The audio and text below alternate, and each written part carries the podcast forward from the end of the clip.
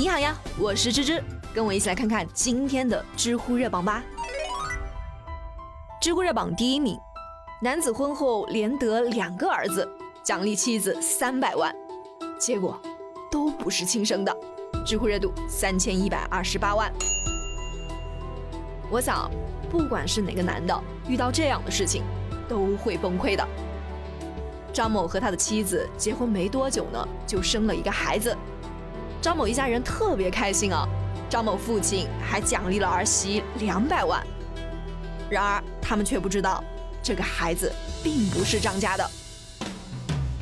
本来张某的妻子准备和张某离婚，然后跟前男友在一起，但他一看张家人可以啊，出手这么大方，就动起了歪心思，想要靠生孩子挣钱。之后张某的第二个孩子也出生了，这一次。张某又给了媳妇儿一百多万，但终究啊，纸是包不住火的。张某老婆和前男友的事情还是被发现了，于是张某就带着两个小孩去做亲子鉴定。鉴定的结果出来后呢，张某直接崩溃了，冲到窗台就准备跳楼自杀。医生看到后马上制止了他。可不幸的是，张某虽然活了下来，但精神却失常了。唉。张某内心的痛苦和绝望，芝芝相信大家都能够感受得到。他辛辛苦苦为了家庭付出了那么多，可到头来却是在帮别人养孩子，而他的妻子只是把他当成了摇钱树，还和前男友合起伙来骗他的钱。这对于张某来说实在是太残忍了。芝芝有去查阅相关的信息啊，每年 DNA 鉴定结果为排除的概率大概是百分之二十五。也就是说，每四次检测里面就有一个不是亲生的，这个数据挺让人心寒的。婚姻中呢，最重要的就是信任和忠诚，这也是婚姻法对于每对夫妻的基本要求。如果说你对丈夫已经没有感情了，那没关系啊，离婚就好了。为什么要给丈夫戴绿帽子，还合起伙来骗他的钱？这简直就是道德败坏。嗯。这名女子和她的前男友不仅是婚内出轨，还涉嫌诈骗罪，希望警方能够追查到底，严厉打击这样的恶劣作风。知乎热榜第二名，教育部通知，招聘中不得将毕业院校全日制作为限制性条件。知乎热度一千七百二十三万。二零二零年还剩下不到一个月的时间了，这也就意味着。二零二一届的高校毕业生要开始找工作了，知识有趣了解一下，预计二零二一届的高校毕业生将达到九百零九万，与二零二零年相比呢，预计增加三十五万人。哦，为了做好二零二一届全国普通高校毕业生的就业创业工作，教育部发布了最新通知，党政机关、事业单位、国有企业。要带头扭转为名校、为学历的用人导向，在招聘公告和实际操作中，不得将毕业院校、国外的学习经历、全日制和非全日制作为限制性条件。换句话说呢，就是选人的时候啊，要看德行，要看能力，而不是学历。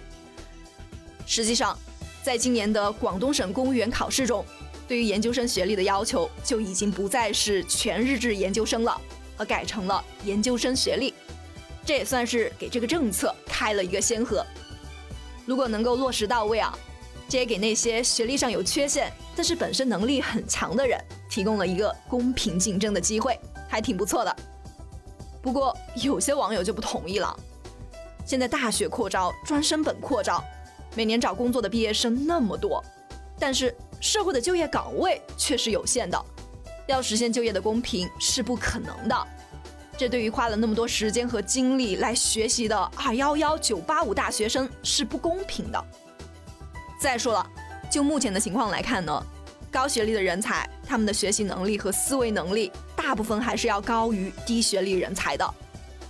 虽然说从学历的限制上来进行招聘，也会失去一部分低学历的优秀应聘者。但这至少算是一个比较快捷有效的招聘方式了。而且，如果学历的门槛放开了，那对于国家事业单位来说，可操作性就太强了。以前一些国有企业也会有一些关系户，但是好歹还有硬指标卡着。现在硬指标都没了，这就会让很多纨绔子弟利用这个政策。嗯，这个网友说的的确是有道理啊，但是我们也不能因为进来几只苍蝇就拒绝开窗透气。嗯，这个大的方向其实是比较好的，学历是能力的一部分，但不是全部。怎么让这个通知落实到各企业的单位招聘中，又怎么样进行规范和保障，不让一些人钻空子，这才是最重要的。别到时候啊，工作机会没有落到真正有能力的人手中。反而落到了真正有关系的人手中。毕竟，在就业供过于求的大环境下，就业歧视也是很难衡量和监管的。想要解决就业难的问题，在学历上有些缺陷的朋友们，只能够更努力一些了。只有你证明了自己可以比全日制的高学历同学更加的优秀，你才有不被歧视的底气。加油！祝大家前途无量。知乎热榜第三名。女子结婚五十年，长期遭家暴，杀死丈夫后，村民联名为她求情，知乎热度五百八十三万。黑龙江女子韩某和丈夫结婚已经有五十多年了，这些年呢，家里就靠她一个人做点小生意维持。韩某丈夫张某喜欢赌博，经常打骂虐待韩某。一七年以来，张某对韩某的家暴更加的频繁。还多次用铁链拴住韩某，不让他出去，甚至拿刀威胁韩某：“你要是不听话，就杀了你儿子和孙子。”去年十二月二十号，韩某又遭到了张某的殴打。这一次，韩某终于受不了了，趁张某睡着后呢，拿起根擀面杖就朝张某打去，最终张某不治身亡。事发后，韩某对儿子说：“我没想打死你爸的。”我就想给他打的不能打我了就好了，他动不了了，我可以伺候他。韩某被拘捕后，上百名村民联名给当地的法院写信，请求法院能够轻判。最终，韩某被判了五年。据统计，女子监狱中呢，绝大部分犯下杀人罪的女囚都是遭受过家庭暴力的，她们杀的人啊，不是别人，正是他们的丈夫。没错，他们的确是杀人了，也应该为自己的行为付出代价。但是情有可原，因为很多时候他们能看到的唯一出路就是杀死施暴的人，这样反而是一种解脱。当然啊，这是不是要宣扬以暴制暴、报仇啥的？